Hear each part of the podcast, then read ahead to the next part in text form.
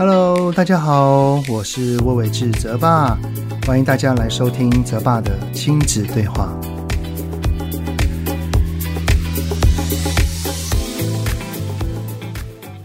Hello，大家好，我是魏伟志泽爸，欢迎大家来到泽爸的亲子对话。哇，不知不觉哈，我们跟孩子一起因为疫情待在家的时间也进入到了第四周啊。呃，我相信大家也知道，我们已经收到了行政院发布的消息，就是。我们要延长这个三级的警戒到六月二十八号，而且孩子是直接就接着放暑假哦，等于是孩子就不用回学校啦，而我们可能从现在开始要到八月。都要跟孩子一在一起相处了哈，当然还是希望疫情的状况能够早日的好转，能够稳定恢复一般的正常的生活啊。不过在上个礼拜有个很令人感动的消息啊，就是日本赠送了一百二十万剂的疫苗给我们啊。然后有一个报道指出，我有看到他说呢，有日本的国会议员希望尽可能的多送疫苗给台湾，才能够对台湾在三一一呃日本大地震的时候的援助给予报恩哦。我看到这个报道的时候，其实内心是非常非常的感动啊！因为其实当时台湾在日本发生三一一大地震的时候，呃，我去查了一下，好像至少捐助了有两百亿的日元。而当时有做了这些善举的人呢，我相信都没有。一个一定要拿回什么报酬的心意，就真的一个很单纯的信念，就是伸出这一个援手去帮助一个正在受难的国家哦。而如今十年过了哦，这个善的循环就回到了我们身上啊。所以今天这个主题呢，我想要来聊一聊，就是。无条件的付出。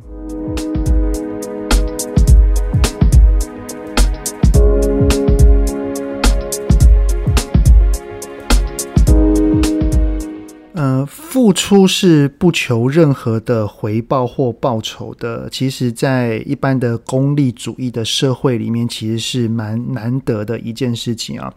不过，今天想要来谈这个无条件的付出，并不是要去鼓励凡事都要这么做，而是我想要从亲子关系来谈谈，我们或孩子是否相信。无条件的付出这这句话哦，无条件付出的意思其实就是顾名思义嘛，我付出了金钱、时间或精力等等的这些东西，但不一定一定要换回任何东西，即使没有都是接受的啊。所以我想要先来问一问正在听呃这个 podcast 的你们哦。你们相信无条件的付出这件事情吗？老实讲啊，我我是很相信的啊。那为什么我会相信呢？因为在我的生命当中，我有很重要的人就是这么对待我的，就是我的爸爸妈妈，还有我的奶奶跟我的老婆。我的爸爸妈妈跟奶奶，在我从小到大的每一刻。甚至包含了我后来结婚了、生小孩了，我都可以从他们的一些举动啊、行为啊、对我的一些关心啊，都能够感受到是无条件的付出哦。那可能会有人问说：难道有爸妈对于自己的孩子是有条件的付出吗？呃，通常会用情绪勒索方式来说话的爸妈，那就有可能是哦。也因为我有着这样的体验，所以我我是相信有无条件的付出这样子的信念哦。也可以这么说，曾经有无条件的被爱。才会相信有无条件付出的这件事情啊，然后会再以同等的行为，特别是以无条件的爱来对待自己的孩子啊。我曾经在一篇黄崇宁医师的文章里面有看到他在描述有关于无条件的爱。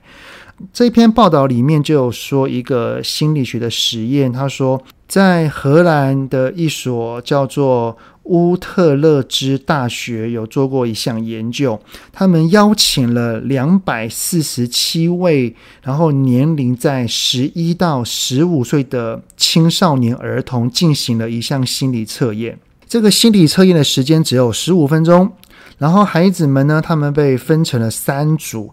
各自发下了纸笔，请他们一人写一则跟与爱有关的故事。三周之后呢，刚好是学校的期末考。同学们呢，有些人考得不错，但是也有些人的分数哈，是不是很理想的啊？等到这个成绩公布之后呢，老师就在邀请这些同学们填写一份叫做心情评量表啊，比如说啊，你感到沮丧吗？愤怒吗？或者是高兴吗？得意吗？之类的这个情绪指标啊。而三周之前有被分发到第一组，描述出曾被无条件包容与接纳故事的孩子啊。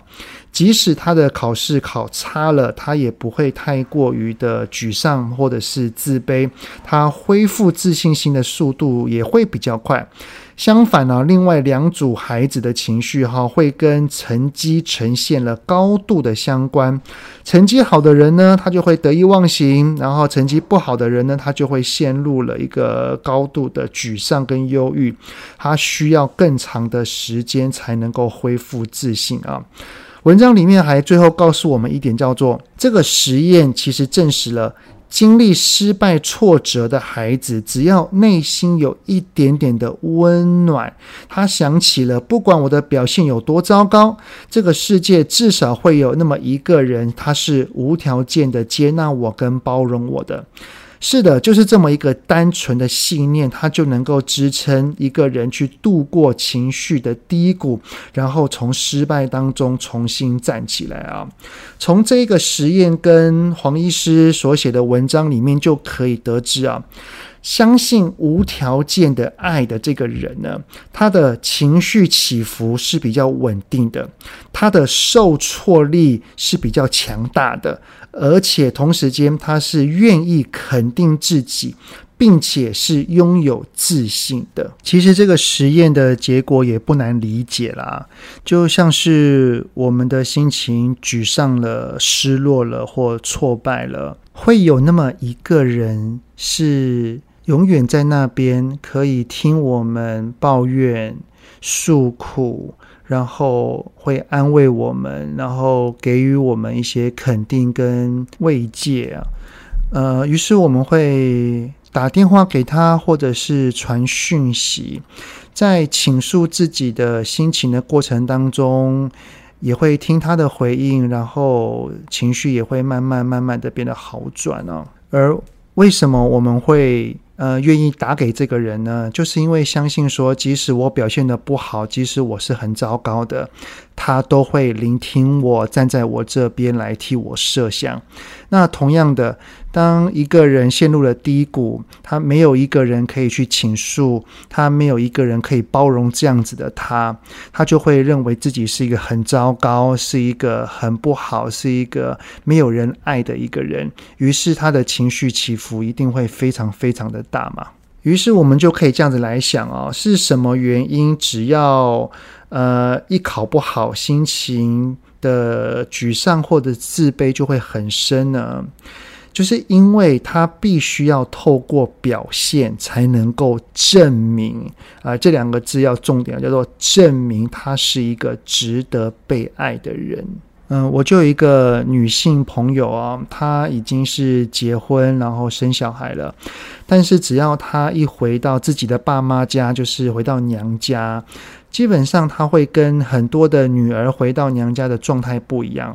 很多的女儿回到自己的爸妈家，可能就是比较自在、比较放松。但是我这个朋友他不是，他回到他爸爸妈妈的家，一定是忙进忙出啊。只要他爸妈交代的事情，通常都是使命必达啊。有一次我跟他聊比较内心的话，他说他会这么做是因为他很渴望被他的爸爸妈妈看到，他觉得。爸妈交代的事情，其实就很像是公司的 KPI 一样，他是不敢拒绝的，甚至会害怕被记上了负面的评价，因为他不希望被自己的爸妈认为他是一个呃不听话的人啊，所以这个其实是蛮累的，因为他必须要不断的用。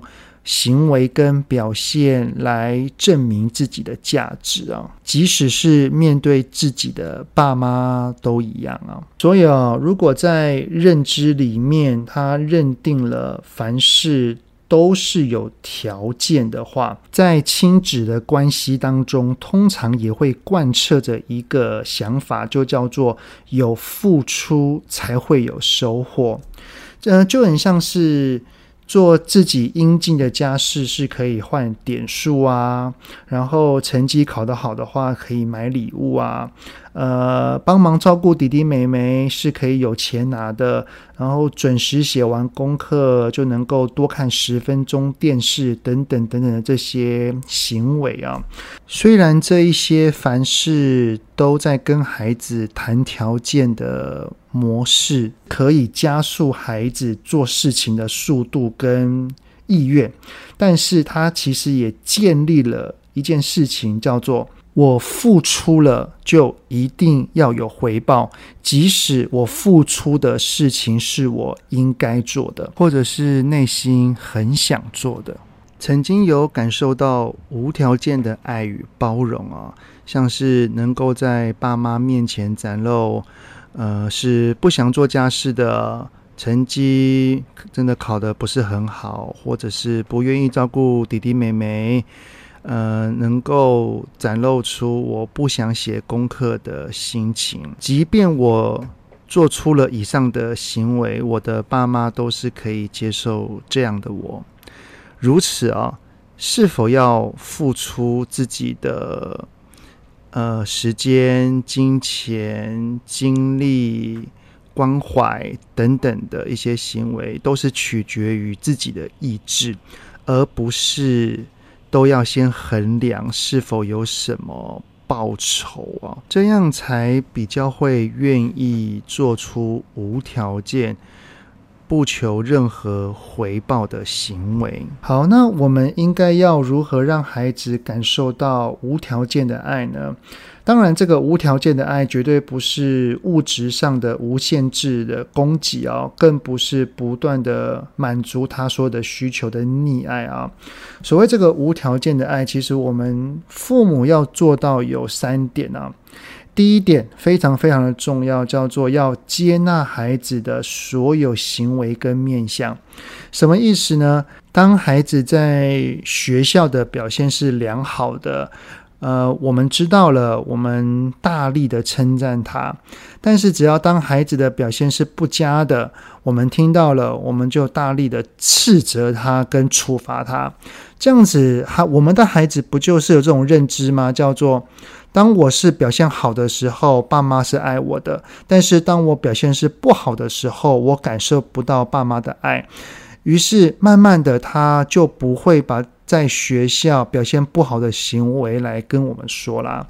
同样的，假设我们的孩子今天考试考得不错，有到达我们的预期。然后就大力的称赞，但是只要孩子的成绩考得不好，我们就处罚他，呃，让他可能去罚站啊、抄课文啊、扣钱啊等等等等这些行为，这不就让他有这样子的想法，叫做只有我考得好，我才是爸妈心中的好孩子，但是我考得不好，我就是一个很糟糕的孩子。所以我们要避免让孩子有这样子的感受。所以，不管孩子在学校发生了任何事情，或者是考试考的是好或不好，我们都不应该有给他这种高度的落差感。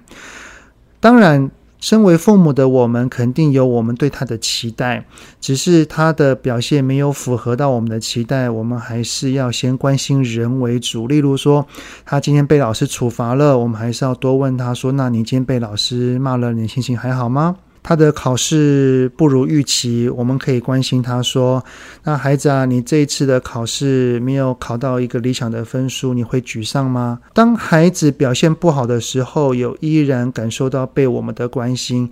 最后，我们也可以给他一点肯定、支持跟拥抱，他才会觉得，即使我在学校闯了祸，我的考试没有考得很好，我的爸爸妈妈依然是爱我跟接纳我的。那第二个，爸妈应该要做的事情呢，叫做减少条件式的危险言语，像是“如果你不哭，我才要抱抱哦”。你这次再不听话哈，回家我扣你的零用钱啦！